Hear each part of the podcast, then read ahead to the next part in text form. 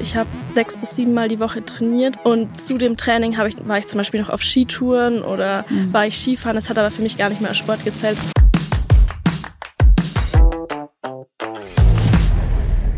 Die meisten von uns treiben Sport, weil sie entweder etwas für die eigene Gesundheit tun wollen oder einfach, weil es ihnen Spaß macht. Es gibt aber Menschen, für die bedeutet Sport etwas ganz anderes, nämlich Menschen, die an einer Sportsucht leiden. Sie empfinden tatsächlich einen inneren Zwang, ständig Sport treiben zu müssen.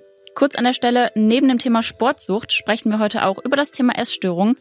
Bitte achte also auf dich, falls die Themen negative Gefühle in dir auslösen. Ich habe heute eine Gästin bei mir, die das Thema selbst schon erlebt hat, nämlich die liebe Anna. Hallo Anna, schön, dass du da bist. Hallo, danke Magst für die Einladung. Sehr gerne. Magst du einmal erzählen, wie das Ganze bei dir angefangen hat? Ja, also das Ganze hat bei mir im ersten Lockdown angefangen. Und damals musste ich mich halt sehr einschränken in meiner Freizeit, wie jeder andere auch. Aber für mich, also ich war damals 14, 15 Jahre alt und für mich sind halt meine ganzen Hobbys wie Turnen, also ich habe Leistungsturnen gemacht, weggefallen. Ich habe mich sehr viel mit Freunden getroffen, ist halt alles weggefallen und dadurch habe ich mich halt alleine gefühlt und einsam. Zudem war auf Social Media gerade noch so ein Trend, vor allem auf TikTok, so ein Glow-up zu bekommen und dann bin ich da halt so ein bisschen reingerutscht und ich kannte mich halt noch gar nicht aus damit so. Äh, vor allem wusste ich nicht, wie ich mit Social Media umgehen soll. Also ich habe halt einfach alles geglaubt, was ich gesehen habe. Dann habe ich halt angefangen, so ein bisschen Homeworkouts zu machen, Kalorien zu zählen, das einfach mal auszuprobieren sozusagen. Dann ist es aber relativ schnell auch so in was Ungesundes gerutscht. Ich habe immer weniger gegessen und immer mehr Sport gemacht und vor allem auch so Ausdauersportarten, die halt möglichst viel Kalorien zu verbrennen, um halt möglichst schnell dann abzunehmen. Und dann bin ich halt so in die Magersucht gerutscht. Wie sah die genau aus? Also wie war dann so dein, dein Alltag gestrickt? Hast du deinen Alltag nach der Ernährung so geplant oder?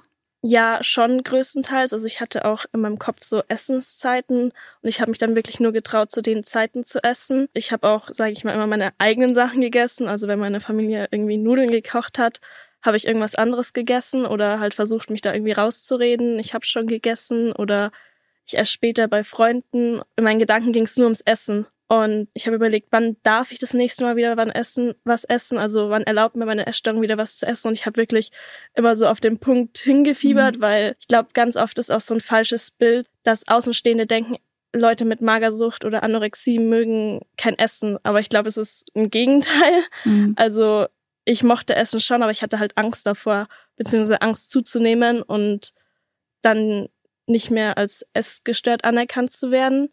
Ja, genau. Und wie bist du damit umgegangen? Hast du irgendwann gesagt, boah, jetzt muss ich mir selber Hilfe suchen? Mm, nee, eigentlich gar nicht. Also meiner Mama ist es dann irgendwann aufgefallen. Die hat sich dann an so eine Hilfestelle gewendet. Und dann bin ich da das erste Mal mitgegangen. Also erst wollte ich natürlich mhm. gar nicht hin, weil man versucht ja die Krankheit so zu beschützen, sage ich mal. Oder man will ja nicht, das ist ja wie ein bester Freund und man will ja nicht, dass es einem weggenommen wird. Und dann bin ich da aber trotzdem mitgegangen. Meine Mama meinte, ich soll es mir einfach mal anhören. Dann habe ich da schon festgestellt, dass es ungesund ist, was ich gerade mache. Und dann habe ich da auch meine erste Therapeutin kennengelernt, bei der war ich dann, ich glaube, ein Jahr. Mhm. Und dann habe ich eben mit Therapie angefangen. Dann war halt so meine Hauptmotivation, ja, ich nehme jetzt zu, damit ich nicht in die Klinik muss, weil mir damit halt oft gedroht wurde, also sowohl von meiner Therapeutin als auch von meinen Eltern, mhm. dass wenn ich jetzt nicht zunehme, dass ich dann in eine Klinik muss, weil es nicht mehr anders geht. Das kann ich jetzt im Nachhinein natürlich auch verstehen, weil sie sich einfach Sorgen gemacht haben. Aber in dem Moment hatte ich wirklich einfach Angst davor. Dann hatte ich halt damals so den Gedanken, ja, ich nehme jetzt zu, aber wenn ich schon zunehmen muss, dann wenigstens nur Muskeln mhm. und halt auf eine gesunde Art und Weise. Ähm, ja, genau, und da ist es dann eben in die Sportsucht gerutscht. Wann hast du denn gemerkt, dass du wirklich süchtig nach Sport ne, äh, bist und dass das auch irgendwo Überhand nimmt? Wirklich bewusst, dass ich gesagt habe, das ist jetzt eine Sportsucht, würde ich es jetzt erst jetzt ganz im Nachhinein mhm. sagen, weil so da drinnen habe ich das immer schön geredet und immer gesagt, ja, ich mache halt gern Sport. Ich habe früher schon gerne Sport gemacht vor meiner Essstörung. Ich habe Leistungsturnen gemacht. Ich mache jetzt halt auch wieder gern Sport. Sport ist gesund und es ist ja auch so das Problem bei der Sportsucht, dass es halt von der Gesellschaft extrem schön geredet wird und in der Gesellschaft ja auch immer gesagt wird, ja, Sport ist gesund und es ist ja auch gesund, aber halt nur zu einem bestimmten Maß und nicht so, wie es ich betrieben habe. Ja. Wie sah denn dein Alltag mit deiner Sportsucht oft? Also wie oft hast du in der Woche trainiert? Wie sah die Sucht aus? Wie hat sich das bemerkbar gemacht? Ähm, also ich habe sechs bis sieben Mal die Woche trainiert, aber für mich galt wirklich nur als Sport ins Gym zu gehen. Und zu dem Training habe ich dann, war ich zum Beispiel noch auf Skitouren oder mhm. war ich Skifahren. Das hat aber für mich gar nicht mehr als Sport gezählt. Deswegen hatte ich dann bestimmt irgendwie neunmal Training in der Woche oder so oder habe neunmal Sport gemacht. Ja. Und generell war mein Alltag halt bis aufs Letzte durchstrukturiert, weil ich war zu der Zeit auch in der elften Klasse, also in der Oberstufe. Und da ist nun mal sehr viel Unterricht und sehr viel zu lernen. Und dann hatte ich halt extrem viel zu tun. Und teilweise bin ich auch um vier aufgestanden und um elf erst ins Bett abends, damit ich halt alles unter einen Hut bekommen. Hab dann teilweise vor der Schule trainiert um vier wenn ich halt bis halb fünf Schule hatte oder so, danach dann noch irgendwas mit Social Media gemacht, gelernt, für Klausuren vorbereitet, spazieren gegangen, weil das war bei mir auch so ein großer Punkt. Ich musste immer meine 10.000 Schritte erreichen am Tag oder am besten noch mehr. Dadurch war halt alles wirklich durchstrukturiert, auch Essenszeiten war alles genau geplant. Ich habe nie mit meiner Familie zusammen gegessen, also vielleicht schon mal zum gleichen Zeitpunkt, aber nicht das gleiche. Mhm. Ich hatte immer irgendwie, zum Beispiel, wenn es Nudeln gab, irgendwelche Kichererbsennudeln dabei, die halt proteinreicher wär, waren und mehr weniger Kohlenhydrate hatten. Und ähm, ja, deswegen war alles sehr, sehr durchstrukturiert immer. Und wie war das mit der Struktur? War das eher, dass du gesagt hast, naja, die hat mir total Sicherheit im Alltag gegeben oder hat mich sogar noch eher gestresst? Es war immer so unterschiedlich. Also Tage habe ich es total cool gefunden und total gefühlt und ich war voll in meinem Flow drin. Aber dann gab es auch so Tage, wo ich einfach auch dann abends geweint habe, weil es einfach viel zu viel war für mich und ich irgendwie teilweise halt auch nicht alles geschafft habe und dann auch enttäuscht von mir war. Aber ich würde so sagen, im Großen und Ganzen hat es mich eher motiviert und ich habe halt auch viel Zuspruch bekommen, dass es ja total cool ist, wie ich das alles schaffe und dass es halt super ist und dass ich so weitermachen soll. Und dann dachte ich mir halt so, ja, das ist das Richtige, was ich gerade mache. Und das mache ich jetzt halt einfach weiter. Welchen Stellenwert hat Sport in deinem Leben? Früher war es wirklich so ganz oben. Also das war das Wichtigste für mich und ohne Sport konnte ich eigentlich, es war ja auch eine Überlebensstrategie für mich. Das hatte wirklich Priorität Nummer eins. Und jetzt heute ist Sport für mich auch noch wichtig, weil es macht mir schon Spaß. Aber ich sehe das halt irgendwie anders. Also ich mache halt das, was mir Spaß macht und nicht nur diese sture ins Gym gehen, sondern ich gehe mal auf den Berg, ich gehe Skifahren, ich touren, ich gehe mal spazieren, ich mache halt so alles gemischt und versuche halt nicht wieder so in so eine krasse Struktur reinzukommen. Achtung, Vorurteile. Sportsüchtige hören oft Kommentare wie Deine Sucht hätte ich auch gerne. Du suchst doch nur nach Anerkennung. Es gibt auch richtige Süchte. Wurdest du damit auch konfrontiert? Wenn ja, was hat das mit dir gemacht? Also während meiner Sportsucht nicht, weil ich habe das ja so, sag ich mal, verkauft, als ob es keine wäre. Aber ich habe letztens ja erst so einem Post drüber gemacht auf Instagram. Da haben ganz viele gesagt, wow, bist du diszipliniert? Und ich dachte mir so, jetzt, ihr habt die Message jetzt gerade gar nicht verstanden. Ja. Viele Kommentare, vor allem jetzt zum Schluss und jetzt in den letzten Tagen, waren schon so darüber, ja, so eine Sucht hätte ich auch gern oder ich bin stolz, äh, sportsüchtig zu sein. Äh, 10.000 Schritte sind doch völlig normal. Nächste Woche machst du lieber 20.000 Schritte. Wenn ich so einen Kommentar gelesen hätte, hätte ich mir halt gedacht, ja, okay, ist ja nichts mit mir, ist ja alles gut. Die anderen sehen es scheinbar auch so, obwohl es halt nicht so ist, also Sportsucht ist ernst zu nehmen. Deswegen finde ich es sehr schade, dass es teilweise noch gar nicht so den Leuten bewusst ist. Ja. Du sagtest jetzt, dass du eher den Zuspruch von deinem mhm. Umfeld bekommen hast. Wann war denn so der Punkt, dass deine Freunde und Familie gemerkt haben, okay, aber irgendwie stimmt da was nicht, das geht in eine falsche Richtung? Meine engeren Freunde, ich weiß nicht, ich habe mit denen da noch nicht so wirklich drüber gesprochen, weil es jetzt auch noch nicht so lange her ist.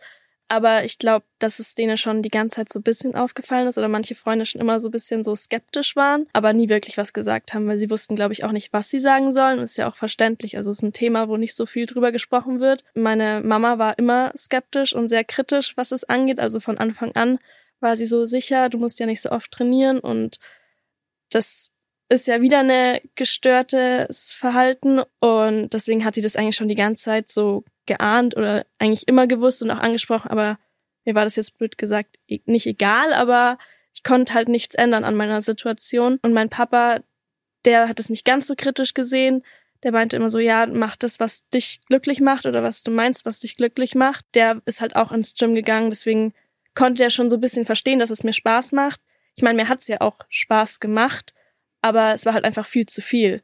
Eine Sportsucht zählt ja zu den substanzunabhängigen Süchten. Trotzdem ähneln die Symptome ja denen einer Drogensucht. Mhm. Konntest du da auch was bei dir erkennen? Gab es irgendwelche Entzugserscheinungen? Oder kannst du beschreiben, wie du dich fühlst, wenn du keinen Sport machst? Also heute, jetzt zu dem Zeitpunkt, würde ich sagen, ist es okay für mich. Teilweise fällt es mir immer noch schwer, weil auch meine Essstörung mit einem starken Bewegungszwang, spazieren gehen oder irgendwie joggen verbunden war.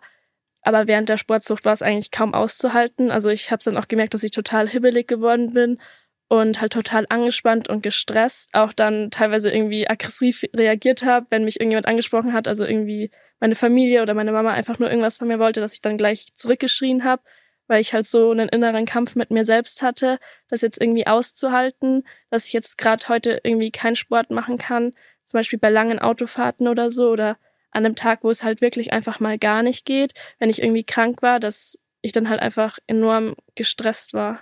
Hast du dich dann auch manchmal bewusst der Herausforderung gestellt, dass du sagst, boah, heute versuche ich mal keinen Sport zu machen, um zu schauen, was mit mir passiert? Oder war es dann wirklich nur, wenn es wirklich gar nicht ging? Ich hatte schon einmal in der Woche einen Tag, wo ich kein Sport, also nicht ins Gym gegangen bin, aber ich habe dafür halt andere Sachen gemacht. Also ich war dann ewig spazieren, ich war Skifahren, ich war irgendwie, ich arbeite immer noch im Turnverein ehrenamtlich, bin dann halt da zum Trainieren hingegangen.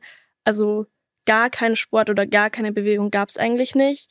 Oder ich hatte zum Beispiel Leistungskurs in Sport in der Schule und da hatten wir halt Schwimmen und das ist ja auch anstrengend. Das war halt dann mein Rest Day. Also das ist okay. ja jetzt auch kein Rest, sondern es ist ja. schon auch anstrengend.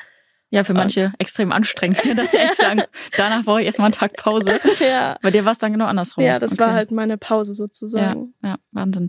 Ähm, hatte deine Essstörung oder deine Sportsucht Auswirkungen auf deinen Körper, also zum Beispiel Weglass oder Wegbleiben des Zyklus oder sonstigen? Ja, ich hatte, sag ich mal, das erste Mal, als ich meine Essstörung hatte, ich bin ja dann wieder rückfällig geworden nach meiner Sportsucht. Da ist meine Periode, seitdem hatte ich meine Periode nicht. Ich hatte zum Beispiel auch während meiner Essstörung, war mir halt ständig kalt ich hatte eine Schilddrüsenunterfunktion, auch noch während meiner Sportsucht. Und meine Hormone waren halt total durcheinander. Also ich musste öfter zum Blut abnehmen. Und ich hatte auch Haarausfall eine Zeit lang während meiner Essstörung. Und sonst während meiner Sportsucht war ich nur häufiger erkältet, weil ich halt so im Übertraining war, dass mein Körper halt mit dem ganzen Stress nicht mehr klargekommen ist. Gab es jemals den Punkt, dass du dich in deinem Körper wohlgefühlt hast? Vor meiner Essstörung ja. Mhm. Seitdem gar nicht mehr, also jetzt auch nicht. Und das ist jetzt dreieinhalb Jahre her, glaube ich. Und seitdem, also es gab Phasen, wo es besser war, Phasen, wo es schlechter war. Aber egal, ob ich jetzt in meiner Sportsucht war, super definiert war, Bauchmuskeln hatte, kein, fast kein Fett und da habe ich mich auch nicht wohl gefühlt, egal ob ich untergewichtig war, egal wie dünn ich war, egal wie viel ich zugenommen hatte. Also ich habe mich nicht wohl gefühlt und es zeigt einfach auch wieder so, dass es nicht an meinem Körper liegt, sondern an irgendwas anderem, an irgendeiner tieferen Ursache. Ja, genau. Du hattest versprochen, dass das Schlimmste für dich war, in die Klinik zu kommen. Mhm. Du warst also schon in Therapie. Wie bist du von der Sucht losgekommen? Was hat dir geholfen? Also so wirklich losgekommen bin ich nicht, sondern ich habe das Ganze unterbewusst verlagert, wieder zurück in die Magersucht, um mir halt so Hilfe zu holen, weil das einfach eine mehr anerkannte Sucht ist, sage ich mal, in der Gesellschaft. Und dann hat das Ganze halt so seinen Lauf genommen ich habe versucht, mich dann halt so selbst zu übertrumpfen und noch besser, sage ich mal, in der Essstörung zu sein, weil es ja immer so ein krasses Konkurrenzverhalten so generell auch zu anderen Patienten, die eine Essstörung haben. Aber ich glaube, zu sich selbst dann der Kampf nochmal ist nochmal schlimmer, weil man halt genau weiß, wie es damals war. Und jetzt wusste ich, ich will besser sein oder ich will es, es hört sich jetzt vielleicht blöd an, aber noch schlimmer machen, damit die Leute sehen, dass es mir noch schlechter geht. Weil ich glaube, eine Essstörung ist auch oft einfach so ein Hilferuf und ein Hilfeschrei, dass irgendwas nicht stimmt und dass sich irgendwas ändern muss.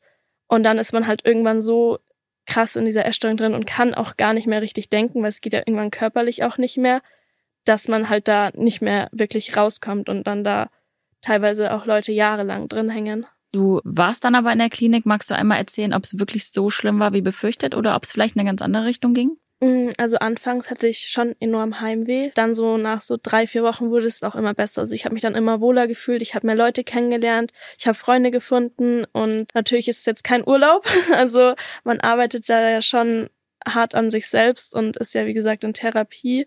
Aber ich glaube, an alle, die jetzt auch vielleicht Angst haben vor, einer, vor einem Klinikaufenthalt, probiert's einfach mal aus. Und wenn ihr dann immer noch nach vier Wochen, also ich würde auf jeden Fall drei, vier Wochen da bleiben. Und wenn ihr dann immer noch so sagt, ich mag das hier nicht und es geht nicht, dann könnt ihr immer noch sagen, dass ihr wieder nach Hause wollt. Das war für mich halt auch so ein großes Ding, dass ich da jetzt nicht gefangen war, weil das war halt für mich so eine große Angst, dass ich immer dachte, ich bin da jetzt gefangen und ich muss da bleiben und ich muss alles machen, was die mir sagen.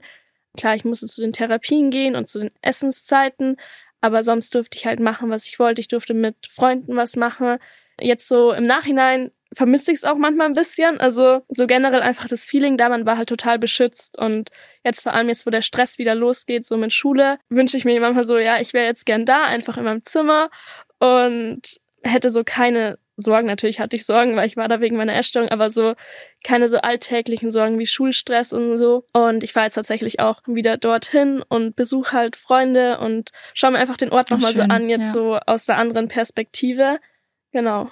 Und wie sahen so deine Behandlungen aus? Wie, wie sah die Therapie aus? Es gab verschiedene Therapien wie Bewegungstherapie, also erst halt natürlich, wenn man nicht mehr in einem kritischen Untergewicht war, oder Ernährungsberatung, Lehrküche, wo man dann gelernt hat, wie man wieder richtig kocht und nicht irgendwie nur mit fettarmen Lebensmitteln oder ohne Zucker, sondern einfach so ganz normal. Und sonst auch noch natürlich Einzeltherapie, wie bei einer ambulanten Therapie. Jeder hatte seinen festen Bezugstherapeuten.